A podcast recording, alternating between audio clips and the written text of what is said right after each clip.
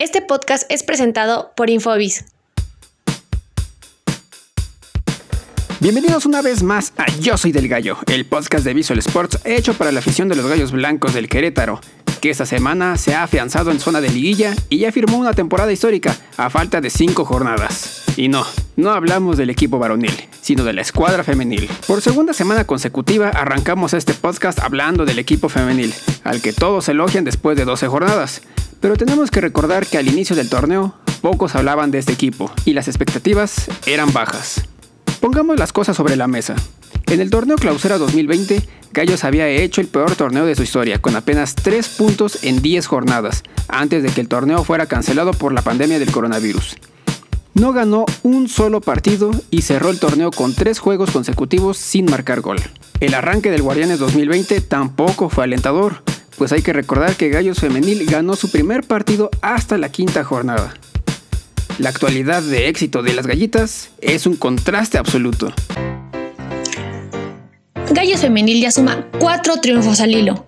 Ha derrotado consecutivamente a Necaxa, Pachuca, que es histórica al ser la primera victoria contra las Tuzas en la Liga Femenil, a Toluca y la más reciente ante Santos, 2-1 con un doblete de Lizeth Rodríguez, manteniéndose en zona de liguilla con 20 puntos, empatando ya el récord institucional impuesto en el Apertura 2019. A falta de 5 partidos, lo que significa 15 puntos en disputa, Gallo se coloca en octavo lugar, con un punto de diferencia respecto a Pumas, que es séptimo, y 7 de diferencia con Toluca y Mazatlán, respectivamente ubicadas en el lugar 9 y 10 de la competencia. Luego del partido del pasado lunes ante Santos, Carla Rossi, entrenadora del equipo, habló en conferencia de prensa y esto fue lo que dijo.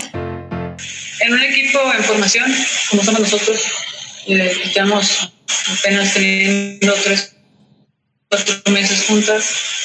Estos, eh, estos tiempos largos que nos dan las fechas fijas nos ayuda mucho a volver a, a a poner los ejercicios bases en lo que, de lo que nos tenemos, tenemos que basar, porque de repente, siendo tan nuevos eh, como equipo, eh, cuando son partidos muy juntos no te da tiempo de, de trabajar ciertos ejercicios, ciertos aspectos que, más que nada en la idea de juego, entonces yo creo que nos va a venir súper bien también para, para ellas que venimos cargándoles la mano en, la parte física también.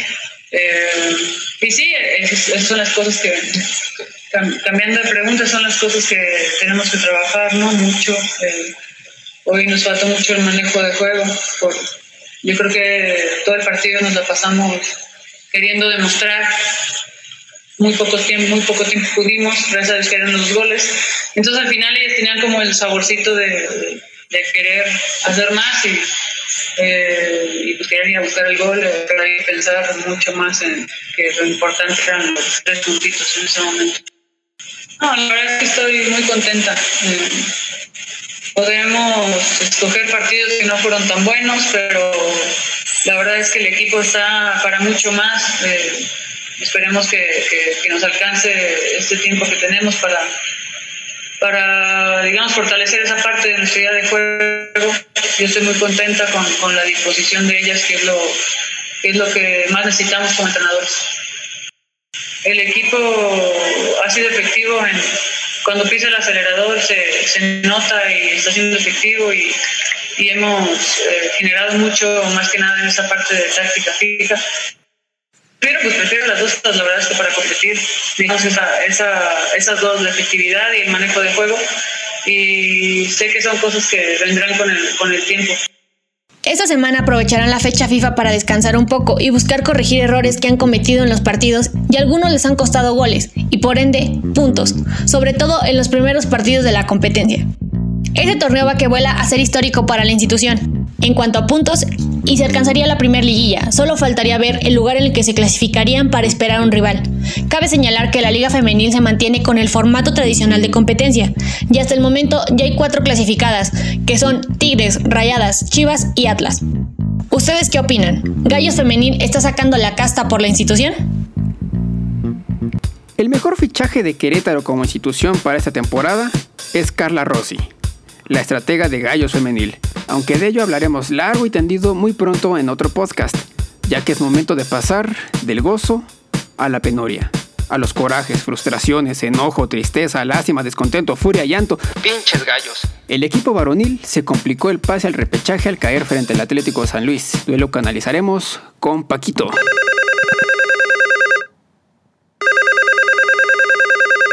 Bueno, ¿Qué onda, Paco? Hola Sergio, buenas noches. ¿Cómo estás? Bien, bien, gracias. ¿Y tú? Bien, también. ¿Qué te pareció el partido contra el Atlético de San Luis? La verdad es un partido muy malo. Me atrevería a decir creo que el peor de gallos en el torneo.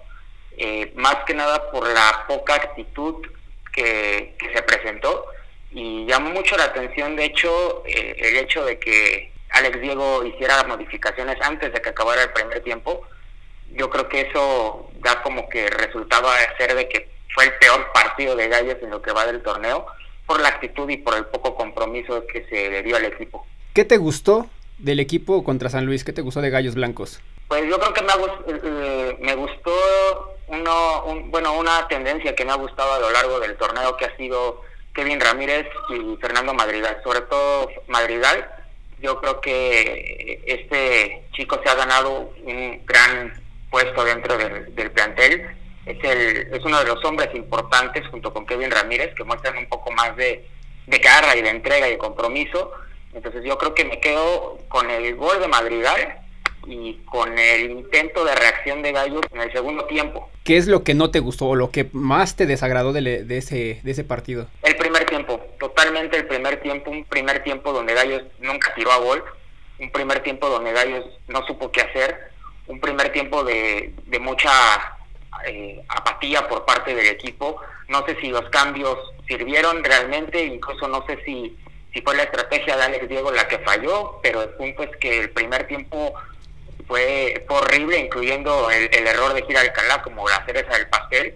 Este, fue total desastre el primer tiempo de Gallos. Precisamente sobre Gil Alcalá. Muchos lo, lo atacaron, otros cuantos lo defendieron. No, Gil va a seguir siendo portero titular y para mí va a seguir siendo capitán. No, no creo que sea para crucificarlo. Es un error, no lo podemos negar, pero de hecho Gil es el único responsable del único punto que Gallo sumó como visitante en lo que va del torneo. Entonces, eh, echarle todas las papas a, a Gil de que él es el culpable de la situación de Gallos, creo que será lo menos eh, coherente. Él creo que ha hecho un muy buen papel. Se ha señalado como un villano, pero para mí no, no es así, ¿no? Para mí es un gran arquero, para mí es una un estandarte importante para el equipo queretano y para mí va a seguir siendo capitán y va a seguir este, siendo el arquero titular. Por último, ¿qué esperas ahora para el juego contra Necaxa? Yo lo decía antes de que fuera el partido contra San Luis, eh, eh, esta, estos últimos cuatro partidos de Querétaro son engañosos, porque tú dirás que son rivales fáciles, ¿no? Necaxa es un equipo que apenas está eh, pues apareciendo entre los 12 calificados eh, por primera vez en el torneo. Eh, yo espero que sea un partido donde Gallos vuelva a repuntar su localía, que no sé, no, no puedo decir que se da la facilidad con la que jugó contra América o contra Toluca, que llegó a meter cuatro goles, pero sí ganar ante un Necaxa que viene de menos a más. Yo insisto, si Gallos quiere realmente calificar entre los 12 como mínimo, tiene que dar todo por el todo contra Tijuana y contra Juárez y también contra Necaxa, que, que te vuelvo a recalcar, no son partidos engañosos porque son rivales que están entre los últimos tres, cuatro lugares para poder calificar y en el límite de no estar este, calificados. Son engañosos los partidos porque Gallos también no viene nada bien. Ahorita pues son penúltimos generales, entonces yo espero que, que saquen la casta, que regresen a las bases, que, que en algún momento lograron convencer a Gallos de que era eh, dejó de ser como que el Atlante disfrazado en Gallos, como muchos medios lo llegaron a llamar. Entonces yo espero que, que Querétaro pueda derrotar a Necaxa. Vientos, Paquín. Pues te damos lata la siguiente semana contra después del juego contra Necaxa para analizar el, el partido de la penúltima fecha, ¿va? Vale, pues gracias Sergio. Gracias a ti, Paquín. El próximo oponente es Necaxa, rival con el que destaca el recuerdo de la narración de Javier Alarcón ante un golazo, lo cual reviviremos en el túnel del tiempo. Bienvenido al túnel del tiempo. Esta semana Querétaro se enfrenta a Necaxa y hoy recordaremos el inesperado gol del Clausura 2018. Corría el 10 de marzo del 2018 y en el Estadio Corregidora, Queretanos e Hidrorrayos se veían las caras para la jornada 11, en búsqueda de escalar puntos en la tabla general. Gallos se encontraba en la decimotercera posición, con tres victorias, tres empates y cuatro derrotas, mientras que Necaxa contaba con tres victorias, cuatro empates y tres derrotas. Desde el arranque se tuvo un encuentro parejo que se desarrolló principalmente en la media cancha, convirtiéndose en un campo de batalla donde no hubo un claro vencedor y el cotejo se mantuvo con el empate a medio tiempo. Fue en la parte complementaria donde las redes se movieron, pues al 55 el chileno Víctor Dávila abrió el marcador para Necaxa. ¿Y aquí qué les parece?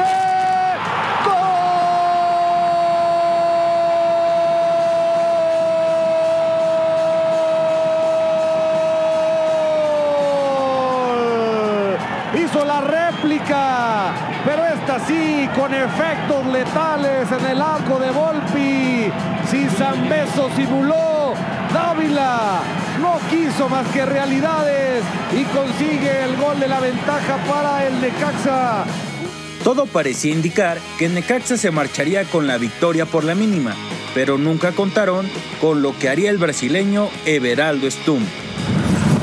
Al 78, Edgar el Pájaro Benítez metió un centro con rumbo hacia los bordes del área grande, que dejó pasar Camilo Zambeso, y de atrás apareció Stum, que levantó el esférico y sin pensarlo se lanzó una gran chilena, que igualó el marcador, hizo estallar la corregidora y hasta un en la madre le sacó al narrador Javier Alarcón.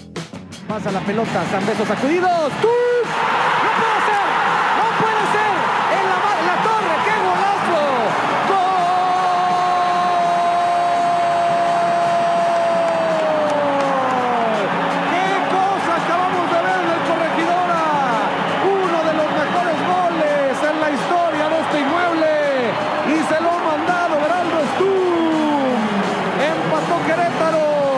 sacudidos. me permites, déjame pongo de pie con este verdadero golazo. Es de otro partido. Aquí Camilo Zambeso que choca, la baja con el pecho sin dudarlo. Manda esta chilena. Es un verdadero golazo, una obra de arte, un poema. Apúntalo mañana, Javier, para los tres tiros. Ese es un golazo. ¿Será que este sábado Gallos nos dé una pincelada igual de atractiva? Esto fue El túnel del tiempo.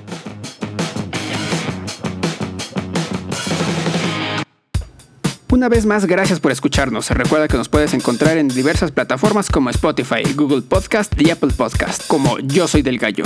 Chao.